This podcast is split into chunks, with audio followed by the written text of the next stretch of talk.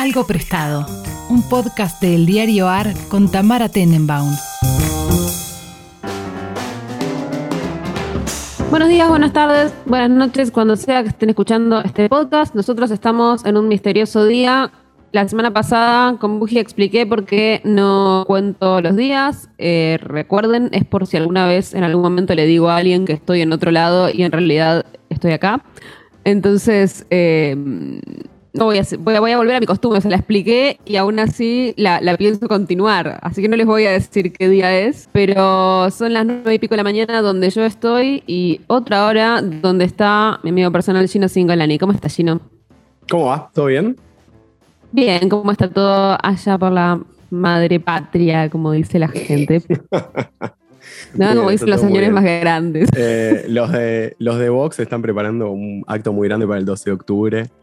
Eh, ahí reivindicando. Sí. hay que ir, hay que ir. Como Betty, como Betty Sarla, ir a ver. Igual yo no sé, igual yo no sé si, si, lo van a hacer en Cataluña. Creo que lo tendrían que hacer en Madrid, ¿no? Digamos, no jodamos. Eh, no yo sé, entiendo que sí. Es como hacerlo en tu cancha, no sé. Claro, exactamente. Cuando dijiste que no contabas los días, pensé por un momento que no contabas los días digamos, nunca. que la vida en general. Que tu vida en general era, era un gran eh, día eterno y que no, no, importaban los días y me parecía muy hippie para tu persona.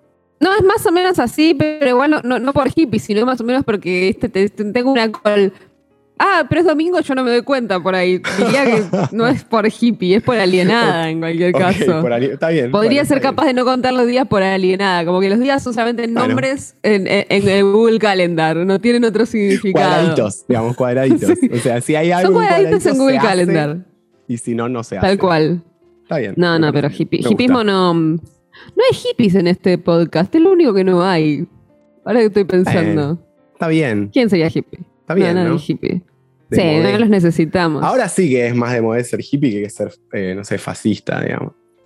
Totalmente, totalmente. Fascistas tampoco tenemos igual. Eso, eso sí habría que reverlo porque eso sí es muy de moda. Es verdad. Voy a pensar, voy a pensar. Ya nos vamos a conseguir un amigo fascista, aunque sea que venga cada dos meses. A contar algo. Darnos lo nuevo, lo viejo, lo prestado, te imaginas. Me encanta, ¿eh? Me parece un poco fascinante. Ahora que, se pone interesante eso, ¿eh? Me gusta. Ay, me copo un poco. Aparte, me, siento medio. ¿Cómo se llama? Eh, este que tiene el. Ese era Klein, ¿viste? Como haciéndote el. Yo hablo con todo el mundo. Yo soy tan progre y tan, tan liberal que hablo con todo el mundo. Me gusta. Me gusta, me gusta. El tema es que no me van a atender el teléfono a mí. Pero a vos podrían atenderte. A mí sí, yo creo que sí. Yo, un Gino Special. Sí, vos hablas de Bitcoin, sos varón. Siento que, que, podrían atenderte el teléfono. Gino Special haciendo algo prestado con un, un fascista. Con un fascista. Lo voy a pensar. Me gusta un poco. Bueno, ¿qué trajiste hoy, Gino? Bueno, traje, traje dos cositas que, me parecieron interesantes. Son frescas, pero como bien dijimos hace algunas semanas, no vamos a usar más lo nuevo. Así que todo lo, que nuevo lo vamos a reformatear. Lo vamos a reformatear. Me encanta, me encanta. Así que traje algo azul y traje algo prestado. Vamos a empezar con lo azul que es interesante y, es bastante complejo y divertido porque se, dan, se dan un montón de, fuerzas políticas, morales, económicas eh, y demás en juego. OnlyFans, ¿tenés? La plataforma esta en donde vos subís contenido. Pero por supuesto, que no vivo abajo de una maceta. Pero explícalo para la gente. Eh, bueno, OnlyFans es una plataforma eh, de contenido generado por usuarios en donde las personas suben el material que producen y la gente que disfruta de ese contenido hace suscripciones, digamos, pueden hacer suscripciones mensuales, pueden dar propinas. Es lo mismo que los cafecitos, que Patreon. Es parecido que los cafecitos. Exactamente. Tienen un modelo muy similar a, esas plataformas que, que anduvieron dando vueltas. De hecho, ahora podemos hablar un poquito de Patreon, pero la noticia sobre OnlyFans, que es una plataforma muy nueva y que se volvió muy gigante muy rápido, ¿sí? 130 millones de usuarios. En 2020 tuvo 2.000 200 millones de dólares de ventas, digamos, en la plataforma de, de OnlyFans, de eso se queda un, 20%. ¿Sí? Wow. Digamos, es una plataforma súper, súper, súper grande y en 2021 proyectan que van a duplicar ese número, en realidad más, van a llegar a 5.6, o sea, más de, más de, un, más de un 100% de, ganancia ahí. Eh, bueno, OnlyFans va a prohibir el contenido sexual explícito empezando en octubre. Yo lo escuché esto y lo primero que pensé fue que yo pensé que OnlyFans era una plataforma exclusivamente de contenido adulto. No sabía que vendían otra cosa. ¿Qué, otra cosa venden? es interesante, digamos. Nosotros esto lo vimos ya varias veces. Lo vimos en el 2017 con Tumblr. Con Tumblr, lo vimos en el 2019 con Patreon. Digamos, el modelo de plataformas que se hicieron, se hicieron grandes en base a contenido orientado al público adulto y que llega un momento en su crecimiento que se encuentran con la necesidad de financiación, con una necesidad regulatoria o con lo que sea, y dejan afuera, digamos, el contenido que las hizo crecer hasta ese momento. En general, lo que pasa con esas plataformas es que dejan de crecer. Sí, digamos, Tumblr. bueno, pasó con Tumblr. Para darte una idea, Tumblr, la primera vez que Tumblr, digamos, se vende, Tumblr empieza como una empresa independiente, en 2013 se vende a Yahoo y se vende por mil millones de dólares, o sea, 1.1 billones de dólares en 2013. En 2019, mm. la última vez que se vendió, porque pasó por diferentes manos, en 2019, post baneo del porno, se vendió por 3 millones, millones. O sea, de un tres ambientes en Los Ángeles. A 3 millones. Un tres ambientes en Los Ángeles. O sea, vos y yo nos ponemos las pilas y lo compramos. El problema de esto y el momento histórico en el que esto pasa es, es preocupante, digamos, porque muchísimas personas que se volcaron, digamos, ¿no? Trabajadores sexuales y, trabajadores sexuales, gente que, digamos, subía contenido a plataformas y que de repente dijo, bueno, a ver, puedo hacer un, mango de esto. Inclusive hay gente que vive, por supuesto, de, plataformas como OnlyFans. El trabajo sexual, digamos que, obviamente, en la pandemia eh, un montón de espacios cerraron, un montón de gente... Sí, sí, yo me, enteré esto por, María Riot, que es que es amiga mía y, trabaja desde siempre con estas plataformas y, ella siempre está como siguiendo el tema de cómo en internet con la excusa de la pedofilia, o sea, esas excusas son para el afuera, para, para la audiencia, obviamente los, argumentos más, más lógicos son los que vos decís que tienen que ver con conseguir financiación. Pero para el afuera. No, pero, pero está todo conectado. No, no. Es que ¿Ah, sí? ¿Está todo conectado? sí, está todo conectado, digamos. Hay un lobby muy fuerte en Estados Unidos, de la acá del 60, digamos, que viene dando vueltas, que llega a una, lo que se llama la política de choking, ¿no? La política de ahogar financieramente a las empresas o una política regulatoria de leyes en nombre de las buenas costumbres, en, nombre, al principio era en nombre de la moral, sí, de hecho muchas de las, muchas, una, una, de las agrupaciones más grandes, digamos, del lobby anti, antipornografía, digamos, y después antitrabajo sexual, se llamaba Morality Media en los Estados Unidos en los 60, eh, digamos, y estuvo durante muchos años así, ahora se, se rebrandearon, cambiaron el nombre, y ahora el nombre es algo así como eh, Asociación en contra de la explotación sexual, ¿no? Porque pareciera ser que la pornografía y la explotación sexual irían de la mano, ¿no? Para el punto de vista de estas mm. plataformas. Pero bueno, digamos, hay cosas interesantes. El founder de OnlyFans es un británico que se llama Tim Stokely, tiene 38 años. Él fundó la plataforma y rápidamente metió a un, tipo medio turbio que se llama Leonid Radvinsky, que es un empresario, un, empresario ucraniano-americano. Eh, ¿Por qué es un empresario como si fuera, con, con comillas, es un mafioso o es un empresario? Bueno, a ver, es un empresario, pues, hizo muchísima plata, pero es un tipo que se hizo muy rico, muy joven en toda la movida de los 90s y los 2000 de las páginas shady, de eh, como mm. venta de passwords, de cosas, mm, spam. Claro, esa época en la que internet podía hacer guita como muy fácil y muy rápido. Sí, con cosas em, raras.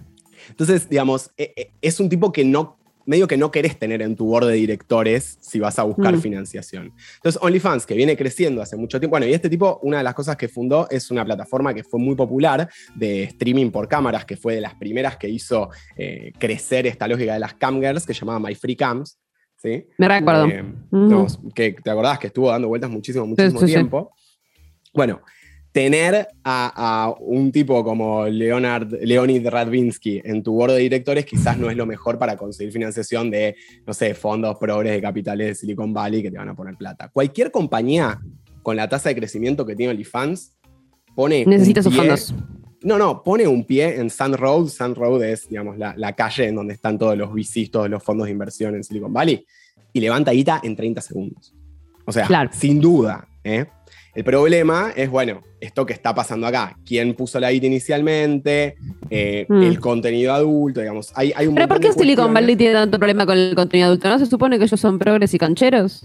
Mm, son progres y cancheros, pero tenés al gobierno de los Estados Unidos detrás y tenés a las operadoras de pago. Ahora vamos a llegar a ese punto. Eh, pero bueno, ¿qué, ¿qué disparó esta cuestión? La semana pasada la BBC lanzó un, publicó, digamos, un, un informe sobre cómo OnlyFans manejaba la moderación de contenidos. Yo trabajé muchos años en plataformas de contenido generado por usuarios y la verdad es que las cosas. Decilo, en Taringa. sí, laburé en Taringa, laburé, digamos, en Poringa también. En Poringa, sí, sí.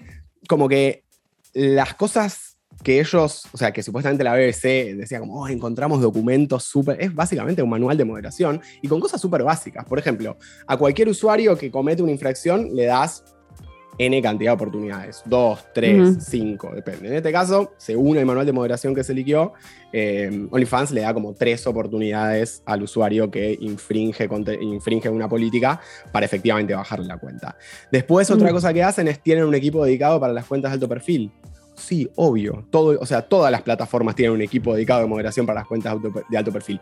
¿Eso significa que necesariamente van a eh, ser más eh, buenitos con esas cuentas? No, digamos, es otro trato, es un trato preferencial para los generadores de contenido. Los creadores de contenido, que al fin y al cabo son tus partners, digamos, es la gente que te genera el contenido que a vos te hace generar guita, y los tratás de otra manera, digamos, tenés otro tipo de de laburo. Pero bueno, lo que, lo que empezaron a ver y em, hablaron con, moderadores de la plataforma, que obviamente anónimos, entonces vos decís, bueno, supongo que la ABC eh, habló efectivamente con esa gente, pero bueno, aparecieron cuestiones de no, bueno, una vez vi un video de em, una menor, una vez vi un video de, no sé, alguien cogiendo con un perro, digamos, ese tipo de cosas, ¿no? Que, además eso se puede haber visto también en Facebook, digo, qué sé yo, hasta que lo bajan, de digo. De hecho, Facebook y Twitter, la cantidad de contenido que tienen al respecto. Exacto.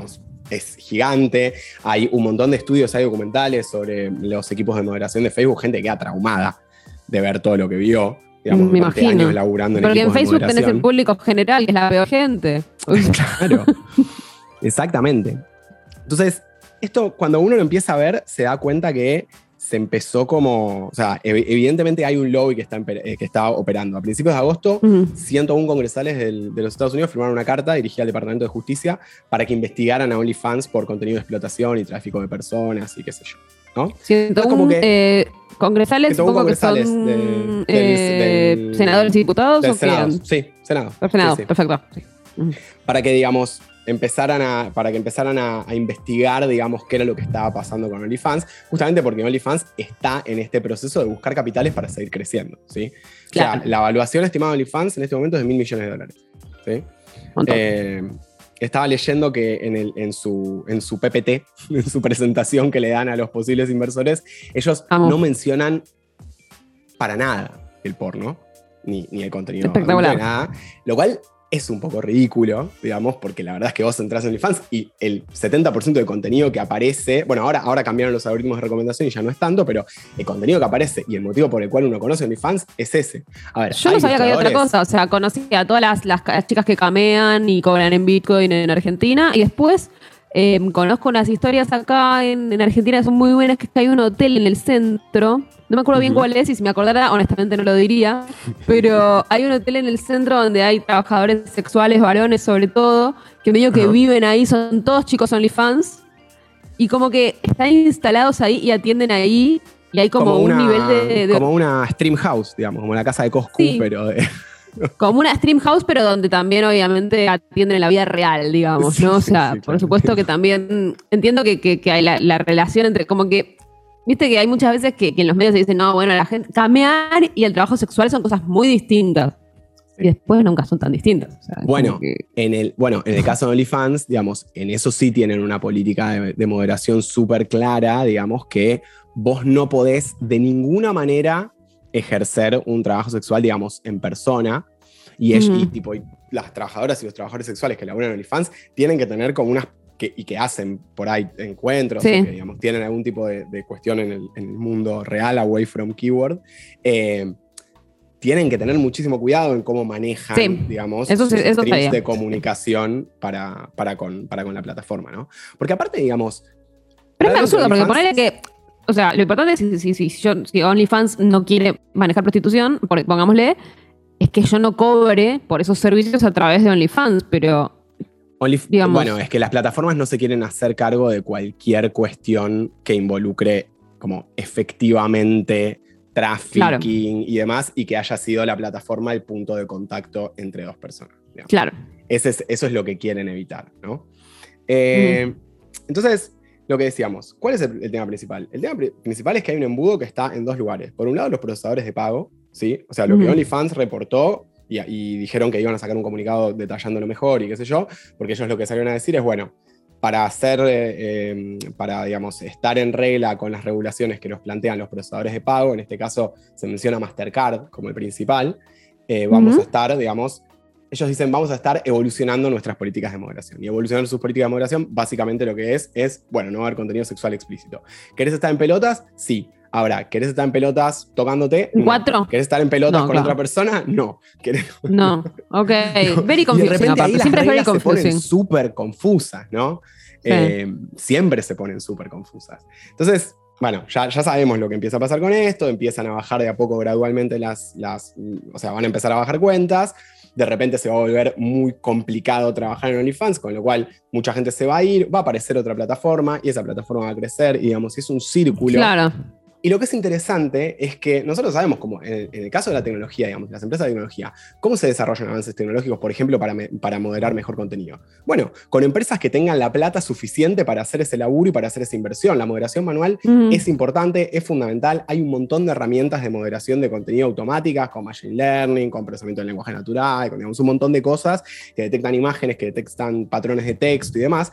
Pero claro, si cada vez que hay una plataforma que tiene contenido que requiere de una moderación más eh, rígida, porque entendemos que el contenido sexual requiere de una moderación más cuidadosa, y cada vez que pasa eso hay una política de ahogar y de ahorcar a esas plataformas para que, digamos, no crezcan más, y bueno, probablemente esas políticas de moderación no se van a ver mejores, porque no va a haber líneas de financiamiento y de inversión para las empresas que tienen ese problema. ¿Sí? Entonces, digamos, es, un poco, es un poco complicado lo que, lo que está pasando. Lo clave es que van a dejar sin laburo o van a dejar sin una fuente de financiación a un montón de personas que utilizan OnlyFans para esto, un montón de personas que hicieron que OnlyFans tenga 130 millones de usuarios en este momento. Claro. digamos, porque lo, cierto es, es, eso, ¿no? Entonces, es, es, complicado por el momento histórico también en el que vivimos. ¿Qué sé yo? Eh, de vuelta, desde los 60 en los Estados Unidos hay un lobby constante y la estrategia es siempre la misma. Mira, yo buscaba el año 63 o 64, esta, esta organización Morality in Media hizo como su primera acción que se llamó la, la, Operación Cleveland, que mandaron a una chica de 16 años a una librería a comprar Fanny Hill, una novela escrita en 1748 por John Cleveland, que es una, lo que es se dice que es la primera novela pornográfica, digamos, de la que se tiene registro, así como formato novela. Eh, búscala porque, digamos, es, de, los porn sites, es uno de los casos como que se estudia más fuerte, y es, digamos, una novela que está escrita en formato epistolar de una trabajadora sexual que, digamos, relata sus historias. Entonces mandaron a una chica de 16 años en una librería a comprar el libro. Obviamente le vendieron un libro, un libro, una novela. Sí, pero además, perdón, pero es un libro del siglo XVIII. Nadie cataloga como pornografía algo del siglo XVIII. Bueno, en, está bien, en 1960. bueno, e, el, libro es bastante explícito, pero igual entiendo lo que decís y es cierto, pero lo que voy es que la estrategia sigue siendo la misma, porque al fin y al mm. cabo el reporte de la BBC de, ah, nos pusimos a ver, creamos una cuenta en donde pusimos que teníamos 16 y dijimos que vendíamos y nos dejaba hacer cualquier cosa. y estuvo cinco días activa, entonces ¿qué pasó? ¿No? Eh, digamos, bueno, e, es súper complicado el tema, digamos, hay un montón de cuestiones que, tienen que evolucionar y que tienen que mejorar, pero con el lobby y con la política de desfinanciación y achicamiento de estas empresas, y bueno, hay muchas de estas cosas que no van a poder mejorar. Ya podés sumarte a los podcasts de El Diario AR para informarte y entretenerte en todas las plataformas, como lo hacemos en nuestra web. Somos un diario nuevo y queremos ser el mejor para vos. Nos podés leer en eldiarioar.com o seguirnos en Twitter en arroba eldiarioar. Y yo creo que también hay algo, o sea, no sé, lo pienso en voz alta y quizás, no, sé si será así, pero como que también hay algo que es que aparece una defensa o algo defensivo porque cada vez más gente se vuelca a este tipo de trabajo en sus nuevas modalidades, digamos. Antes quizás eh, era como algo mucho más... Eh, menos difuso la diferencia entre el trabajo sexual y la vida cotidiana, ¿no? Y ahora hay algo como de, bueno, sobre todo chicas que parecen llevar eh, vidas de clase media, que quizás estudian, que quizás tienen otros trabajos, y de pronto meten uno OnlyFans.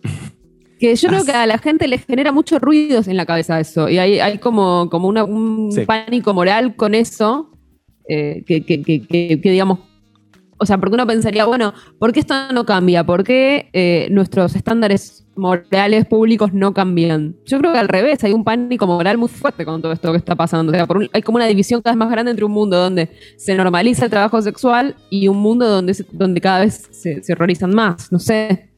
Aparte, Tamara, eh, hay, cuando, cuando mm, me puse, digamos, a, hacer un poco de research, a buscar y qué sé yo, no paraba de encontrarme en el último año, digamos, noticias y artículos sobre esta chica en, diarios, tipo en diarios grandes de Estados Unidos, tipo, esta enfermera dejó su trabajo y ahora hace 75 mil dólares por mes solo con OnlyFans. Entonces, como que claro, son como... también como, las notas esas de este tipo, la pegó, se fue a España y se volvió rico, ahora, ahora es como se abrió OnlyFans y se volvió rica en Estados Unidos, ¿viste? es, es muy interesante como eso, digamos, se empieza a traer a la opinión pública y de repente aparece eh, la, restricción fuerte ahí.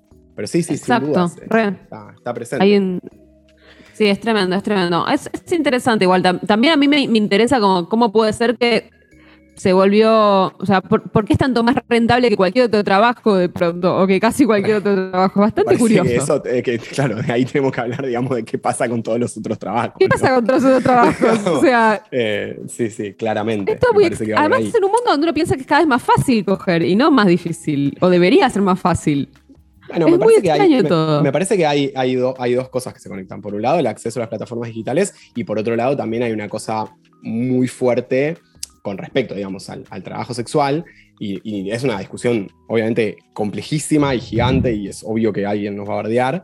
Em, pero digamos, hay toda una cuestión moral de, bueno, de, el trabajo sexual como era antes, digamos, del encuentro y qué sé yo, que genera también mucho miedo y entonces las plataformas estas quedan como lo perfecto. Es como, bueno, estoy conectándome con alguien que existe, ¿sí? que no es un, un, video porno, digamos, que está ahí dando vueltas en internet. Todos sabemos que una nude de una persona que uno sabe que tiene nombre y apellido y es normal no tiene nada que ver con una nude anónima, digamos. Exactamente. Entonces, digamos, se vuelve un caldo de cultivo súper potente para este tipo de plataformas y para esa interacción, digamos, medio uno a uno, eh, que aparte muchas veces es muchísimo más segura, digamos. Hay, un montón de, beneficios de ese lugar. Total. Eh, quiero retomar, para, pasar al segundo tema, quiero retomar lo que vos decías, que decías eh, chicas en, Argentina cobrando en bitcoins. Sí, eso es lo que yo sé de, buena fuente, porque cobrar acá en Argentina, como todo el mundo sabe, o como mucha gente sabe, no es tan sencillo cobrar dinero del exterior y parece que las chicas muy jóvenes le encontraron la mano al Bitcoin. Yo en, Twitter sigo a varias chicas de OnlyFans que tienen 20, 22 y tienen organizadísima la transacción. Sí, eh, es interesante porque Edward Snowden, o sea, Snowden, de, el, whistleblower, ¿sí? Eh, tuiteó ayer a la tarde una nota, o sea, tuiteó el link de, de, lo que estaba pasando con OnlyFans y tuiteó Bitcoin fixes this, ¿no? Bitcoin arregla mm. esto. ¿Por claro. Qué? Porque las plataformas de pago descentralizadas, digamos, que no tienen que ver con una procesadora como Visa o Mastercard, bueno, no tendrían en principio esta limitación, o digamos, por ahora no lo tienen. Entonces es como, bueno, sí, si hubiera más posibilidad de pagos con criptomonedas, este problema por ahí no, o sea, no sería exactamente el mismo problema, porque habría otras alternativas. Digamos, si efectivamente los medios de pago eh, descentralizados, basados en blockchain y qué sé yo, crecieran y fueran más populares, no sería un problema. Obviamente que pagar con una Visa, con una Mastercard es mucho más fácil y que el 95% de la gente, el 98% de la gente va a hacer eso, por supuesto. Pero bueno, digamos, apareció ahí Snowden diciendo, che, esto lo podemos ahorrar con Bitcoin. Y esta semana, y el tema que traigo prestado, es que esta semana hicieron el mayor cripto robo de la historia, 610 millones de dólares. Pero. Una cantidad inimaginable. No la ponen ni robar un banco. aparte, imagínate cómo sería robar 610 millones de dólares eh, antes. Tipo, tenés que robarte una obra de arte que vaya a esa plata, tenés que robarte una joya que vaya a esa plata porque no te puedes llevar. ¿Cuánto, se robaron? ¿Cuánto se robaron en el famoso robo del, Banco Nación? no sé, eh, pero, seguramente. Pero tiene que haber sido menos. Tiene que haber sido menos. Sin duda, sobre todo porque era un Banco Nación. no creo que sí, chicos, la verdad que si, encontraste 110 millones de dólares en el Banco Nación, sería, sería un numerito. lo hiciste muy bien. Em, bueno, decía 610 millones de dólares, pero, y ustedes dirán por qué Gino mete esto como prestado, los devolvieron. Espectacular. eh, el hacker, la hacker, no, por supuesto no sabemos su identidad, eh, hizo uso de un agujero de seguridad en una plataforma, digamos que es una plataforma que interconecta blockchains, es decir, vos podés tener blockchains en una moneda, o sea, podés tener tokens de una blockchain, intercambiarlos por otra, otra blockchain, tipo eh, Bitcoin y Ethereum, pero en este caso no son exchange, con lo cual no hay fees en el medio, está todo descentralizado, es lo que se llama Decentralized Finance. Eh, una plataforma que se llama Poly, ¿sí? Había tenido una especie de bug de seguridad que no estaba reportado, por supuesto estaba ahí, no estaba arreglado, como todo el software, todo el software está roto en algún momento y en algún lugar. Y él o ella entró y chupó como si fuera un agujero unos 610 millones de dólares en eh, monedas como Ethereum, em, una moneda que es una moneda de un, que se llama Binance Coin y otras más chicas, ¿sí? como diferentes montos. Durante un par de horas no se sabía nada, obviamente, imagínate la gente, o sea, todos, o sea, se, empezó a, difundir porque, por supuesto, era plata que la gente tenía en sus, digamos, en sus cuentas. O sea, y de repente entras a tu billetera y no, tenés, no la tenés. claro, de repente entras a, tu, a, Poli, entras a Poli y no tenías esa plata. Poli saca un mm. statement diciendo, Dear Hacker, muy, así empieza, Dear Hacker, eh, acabas de hacer el, el robo de cripto más grande de la historia no sé si tenés en claro en dónde te metiste, pero es un problemón para vos. Me parece que lo mejor sería que. ¿Pero por qué es un problemón? Porque, o sea.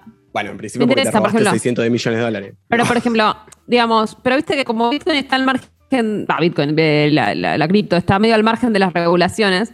Eh, ¿Cómo se, puede denunciar ese robo? ¿Cómo funciona? Sí, sí, sí, o sea, sí, sin duda, se puede denunciar.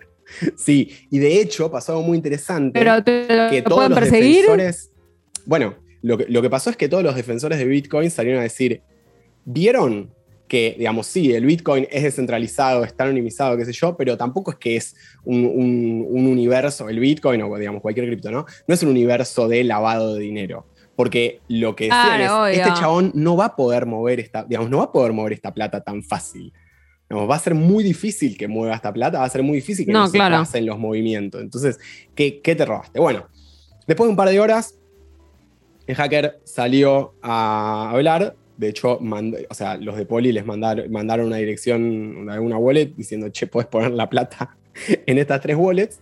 Y fue muy gracioso porque arrancó un intercambio de mensajes que se dio a través de eh, digamos, un mensaje que podés atachear a una transacción de una cripto, entonces se mandaban de centavos de, dólar, ponele, iban charlando, en donde, bueno, les explicó que había, que, digamos, que, quería que arreglaran el, fallo de seguridad, que creía en el, proyecto de esta plataforma, de Poli, que le parecía que estaba muy bueno, que estaba muy bien hecha, que tenía miedo de reportar el fallo y que ellos lo arreglaran sin hacer como digamos, una declaración pública de que había un fallo, entonces que no le dieran crédito. Mm. Digamos, tuvo una conversación ahí muy interesante y antes de que llegara la noche, o sea, antes de la medianoche en Estados Unidos, el hacker devolvió un par de millones.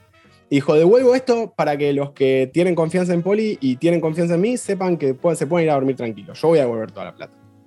Y lo cierto es que a lo largo de los días fue devolviendo toda la plata eh, con lo cual fue el mayor robo cripto de la historia. Bueno, hizo algo interesante, que es que cuando recibió las monedas, un porcentaje de esas, o sea, cuando, cuando se choreó la, la guita, un porcentaje de esas monedas las cambió a eh, monedas estables, ¿sí? O sea, monedas que tienen paridad uno a uno con el dólar. Entonces, como él sabía que cuando el robo se declarara el precio de las del, tipo de monedas que había robado por ahí iba a bajar un poco, entonces como que hizo un profit con eso, ¿no? Como bueno, tipo, compro dólares con un Ethereum, no sé, a, a 3000 y después lo vuelvo a comprar con un Ethereum a 2500 o a 2700 porque hubo un robo.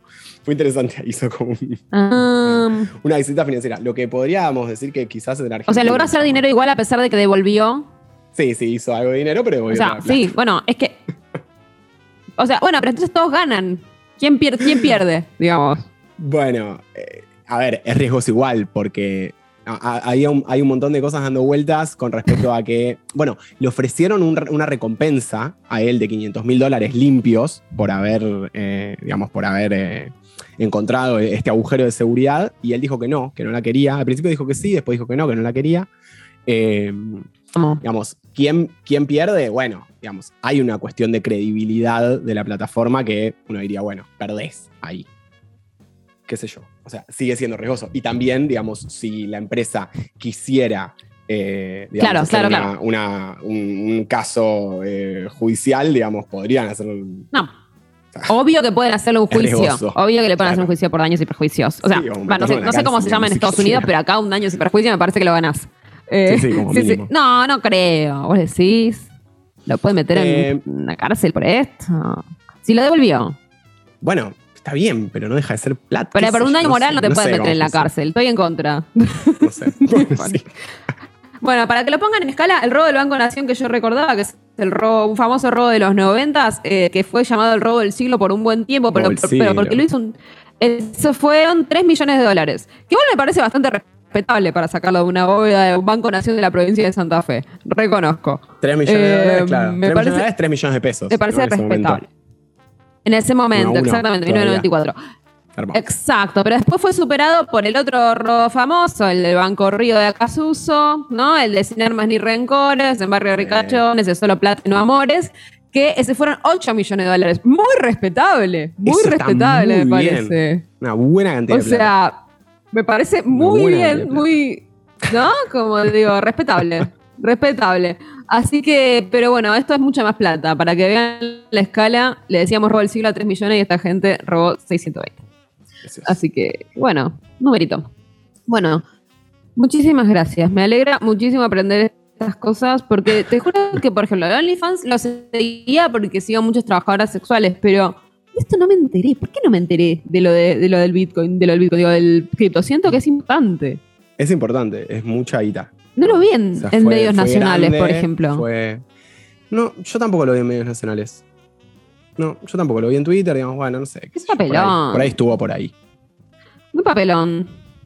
No, sí, no, lo pasó por el lado, pero me parece una gran historia. Bueno, yo traje algo viejo porque como estamos en, en esta este combate contra la novedad, que me parece bien, porque hay que estar como... O sea, yo estoy un poco harta del nuevo, por ejemplo, estoy el tema que se pone de moda en TikTok. No puedo más con eso. Mirá que yo no era yo no era tanti en otro momento de mi vida, pero puedo más.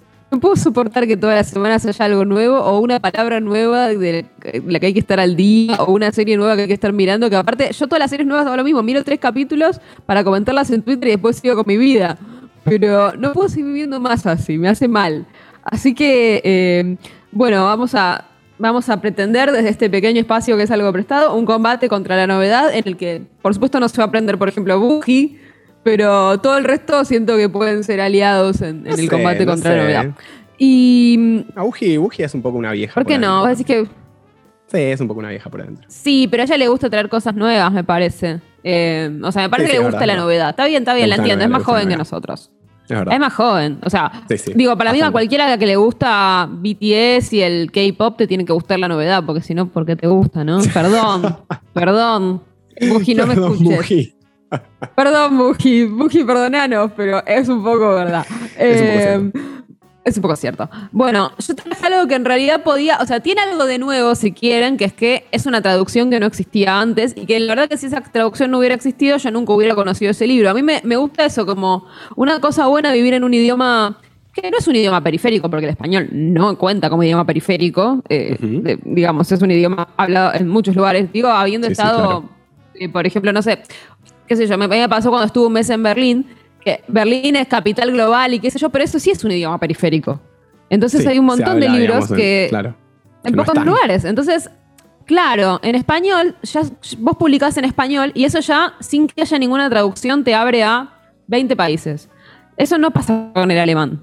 Y, y, también pasa, por ejemplo, que libros que se traducen, libros que se escriben en inglés se traducen mucho antes al español que al alemán, ¿no? Eh, entonces digo, como el, español, por más que. Exacto, es un mercado mucho más grande, a pesar de que es un mercado, por supuesto, más empobrecido en muchos niveles.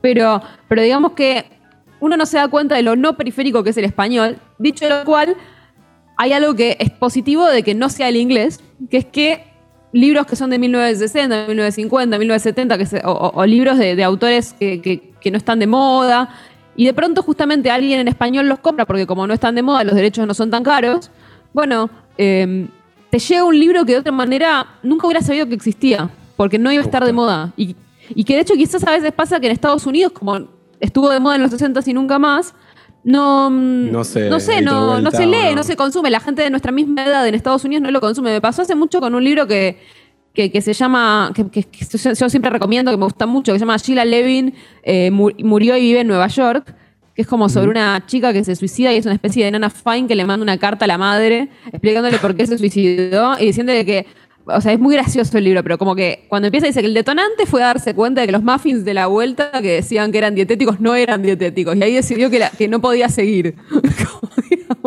que venía comiendo muffins comunes ah. hace demasiado tiempo. Bueno, ese libro, por ejemplo, yo a mí me llegó porque acá se hizo una. acá, en el, acá en el español, digo. El libro del asteroide hizo una edición que, la prologó eh, Fresan y que estaba buenísima. Y cuando quise conseguirlo en inglés, no lo, no lo podía conseguir. No estaba para Kindle, no había ediciones nuevas, o sea, solo había ediciones usadas en Estados Unidos. Y acá se conseguía en español, una bizarreada. Con lo cual, eh, digamos, esas cosas pasan. Y me pasó esta semana con un libro hermosísimo que les recomiendo muchísimo, que se llama El comunista y la hija del comunista, de una autora que se llama Jane Lazar. Eh, Lazar se escribe con Z. La pueden haber visto justamente porque el año pasado, Las Afueras, que es una editorial, el año pasado o el anterior, no, 2019. En 2019, esta editorial que se llama Las Afueras, que es una editorial española, que además de hacer muchas traducciones, edita muchos argentinos en España, publicó su libro más famoso, que es El Nudo Materno. Que es un libro sobre, eh, bueno, sobre la maternidad, pero que ah, para, para, mí es muy, muy interesante. Yo ya lo he dicho alguna vez en este podcast, soy la persona sin hijos que más libros de maternidad lee es un tema que me interesa muchísimo, probablemente más en teoría que, que, la práctica, pero no importa, me interesa muchísimo. Y, en este libro ella hablaba parte de la experiencia particular de ser una chica blanca que se había casado eh, con un negro y que entonces tenía hijos negros. Después tiene un libro igual que es específicamente sobre el racismo, sobre descubrir el racismo de grande. Pero acá parecía mucho eso, como esa, esa maternidad particular que es la maternidad de eh, una, una, pareja, digamos, interracial, y, también en un momento político muy mm, de los 60 en los 70 donde empezaban a aparecer discusiones. Es una mujer que tiene ochenta y pico de años, ¿no? Y era un momento en el que empezaban a aparecer discusiones sobre, bueno, el rol, el rol de las mujeres en, la casa, en el trabajo, qué sé yo, y ella teniendo que dar esas discusiones en su propia casa, diciéndole a su marido, ¿sabes lo que me, me vuelve loca? Que vos tuviste un hijo y tu vida sigue. Me vuelve loca eso. No puede ser que tu vida siga y la mía no. No puede ser, dice, no, y, a la vez no sé qué hacer al respecto. Porque lo, que es interesante es que ella le ponía hasta la dimensión económica y la dimensión política, pero ella le pone también otra dimensión que es, hay algo que ella dice que yo no sé cómo romper, porque dice, yo me siento culpable cuando estoy en la universidad y me siento culpable cuando estoy en mi casa y, no le estoy pasando bien en ninguno de los dos lugares. Claro, claro, o sea, racionalmente entendés, digamos, qué es lo que está mal, pero hay una cuestión emocional que no podés, con la que es muy difícil lidiar, ¿no? Exacto, exacto. como... se hablaba mucho, Totalmente, no se hablaba. Y... a mí me parece muy interesante cómo ella tuvo que dar esa discusión en su propia pareja, ¿no? Como ella te la cuenta no solamente como una discusión que daban políticamente con otras mujeres, sino que además tenías que volver a tu casa y pelearte con alguien, digamos, sobre ese tema. Muy, muy interesante. Entonces yo la venía siguiendo a esta autora y se puso bastante de moda ese libro, así que decidieron traducir este otro libro de ella. Ella solo escribe memorias, en ese sentido es como Vivian Gornick, que publica un libro tras otro de memorias y vos decís, pero ¿cómo puede ser? ¿Cuántas vidas puede tener una persona? Y que lo que van haciendo es cambiando el foco, ¿no? Como si, si en un libro se trata sobre su madre, otro se trata sobre sus amigos y otro se va a tratar sobre sus parejas, ¿no? Como le van cambiando el foco. Ella tiene entonces este libro que es El nudo materno, que era sobre la maternidad, después tiene otro que es sobre el racismo y específicamente sobre ser madre de, hijos negros, digamos, y eh, este tercer libro que es sobre su padre que tiene una historia muy peculiar, porque mm, primero es una chica que se crió solo con padre, que son historias raras esas, porque gente que se crió solo con madre, como yo, por ejemplo, hay muchísimas. un montón. Em, un montón, digo, básicamente no tiene nada de especial. Ser hijo de una madre soltera o viuda, nada de especial. En cambio, ser hijo de un padre y nada más, sí es raro. En este caso fue porque a los siete años su mamá se murió. Pero entonces ellas fueron, ella y su hermana, dos nenas criadas por un varón, que eso ya a mí me interesa, A mí ya me parece interesante. Un padre criando solo que no se volvió a casar, digamos, em, que también es una cosa muy común. Bueno, eso ya es interesante. Pero además, el padre efectivamente era un funcionario del Partido Comunista. En ese sentido también es una historia muy parecida a la de Vivian Gornick que yo ya conocía. Y, bueno, bueno, a, mí me encanta, me encanta todo, todo ese, universo del Partido Comunista Norteamericano en los 60, 70. Me parece que, entre otras cosas, creo que es muy interesante para nosotros los argentinos. Siento que nos gusta más que, que a los propios gringos. Es un pasado que nos interesa muchísimo. La historia del Partido Comunista Norteamericano es muy interesante. Y esto lo he compartido con un montón de argentinos y no sé si los gringos piensan lo mismo. Eh, la verdad que leen menos sobre el tema, por lo menos mis amigos. Y, por otro lado, hay algo que es muy genial, y esto se las tiro porque para nosotros en Argentina, por ejemplo, la tradición de la izquierda y la del psicoanálisis son tradiciones muy parecidas. Cuando yo te digo, bueno, una, una señora que tiene ochenta y pico de años y se crió como hija de comunistas, y bueno, vos suponés que es psicoanalizada. Y Psicoanalista, sí, sí. Listo. Eh, es algo que en Argentina, en Buenos Aires al menos, lo damos por sentado. Ahora, en en, Estados Unidos evidentemente no fue así, o por lo menos no en la generación de ella. Ella cuenta que parte del conflicto con su padre es que ella se empieza a psicoanalizar. Y el padre piensa que eso es todo un verso burgués, ¿no? Eh, el padre comunista piensa que la hija lo traiciona al empezar a analizarse. Sí, que, genial? a, nivel, a nivel teórico dentro del marxismo, la, línea es más esa que, digamos, que esté, tan vinculado como, como en Buenos Aires, por lo menos, ¿es verdad? Sí, sí, Exacto, en la, en, la, bibliografía aparecía siempre esa idea, y también incluso del inconsciente como, sí, como un verso burgués, pero acá lo, lo ves como un combate... digamos, ¿no? Exacto, la solución individual y aparte como eso, como una búsqueda narcisista, eh, una pérdida de tiempo para tendría que estar haciendo la revolución y estás tirado en un diván. Pero o sea, yo nunca lo había visto como un combate generacional, como lo muestra ella. Como, bueno, una generación abriéndose paso. Y que entonces ella, cuando abraza el psicoanálisis, rechaza un poco el comunismo al principio. Como que siente que, bueno, ok, esta gente no entiende nada sobre la subjetividad humana, así que no me sirve esta teoría. Eh, y después, de grande, se empieza a amigar y a pensar en, bueno, quizás son dos cosas que pueden ir de la mano. A la vez, todo esto teñido también de lo que fue la caída del comunismo. Para una generación fue muy fuerte, también para, esta generación fue muy fuerte el estalinismo, ¿no? La, idea de descubrir que, esa utopía que, habían soñado. Podía salir un poco mal, ¿no? Podía salir un poco mal. Y esa utopía, aparte, no se la habían soñado, sino que para una chica como, como Jane Lazar, no era una utopía que ella abrazó de adolescente, sino que la criaron en eso. Es como cuando te crían católico, judío, lo que sea. La criaron, esos eran los valores de su familia. Y, y de pronto el estalinismo esto yo ya lo había leído en la historia que escribió Vivian Gornick sobre el Partido Comunista Norteamericano, que se las recomiendo muchísimo. Ella contando el momento en que sus padres y sus amigos lloraban en. lloraban en. Eh, escuchando, escuchando las noticias que venían de Rusia, ¿no?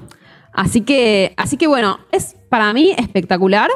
Eh, se consigue en español, entonces el comunista elige al comunista. Y, y, se los recomiendo muchísimo. En inglés, este sí se consigue en Kindle también si lo quieren leer. Y, Jane Lester es una autora muy fácil de leer en inglés, igual que, igual que Vivian Gornick. Así que yo les recomiendo que si les interesa el comunismo, el psicoanálisis, y si están escuchando algo prestado, alguna de estas dos cosas les interesa, eh, lo lean. ¿No? Digo, las chances de que no les interese ninguna son bajas. No, me, gusta, me, gusta también porque el, digamos, tener un acercamiento, no desde la discusión teórica en la relación entre, digamos, Freud y Marx o, digamos, comunismo y marxismo, digamos, como más de ese lugar, eh, desde una cuestión más narrativa, me parece que puede estar buena. Totalmente, totalmente, te va a encantar. de hecho, vamos a gustar. por eso digo, para los que no se comieron teóricos en facultades de sociales, de humanidades y demás. No es nuestro este caso, no es nuestro caso. Aún no es nuestro caso, no pasó. Pero está bueno, es divertido, es un debate interesante. Es un debate muy interesante y aparte acá te lo ponen desde un lugar muy emocional, la verdad. Así que en ese sentido se los recomiendo muchísimo. Bueno, y siendo que ya estamos a horario, nosotros nos vamos a despedir y nos vamos a ver la semana que viene con el resto de la gente y con Gino en un mes. Espero que, haya otro robo de cripto. Eh, espero que haya. Ojalá que ¿Qué más espero? Nos caiga a nosotros algo, ¿no? Que nos caiga a nosotros algo y que, y que, bueno, que se solucione, que es una cripto. Tipo que te abrís la billetera y tenés una cripto, un algo. Sí, claro, un Así de la nada. de código. No, y, que las trabajadoras sexuales puedan seguir trabajando en OnlyFans o por lo menos le encuentren la vuelta porque realmente es un temón. Y demás. Muchísimas gracias, Gino. Nos vemos pronto. Gracias a ti. Fue un podcast de eldiarioar.com. Encontranos en Twitter y Facebook como El Diario AR.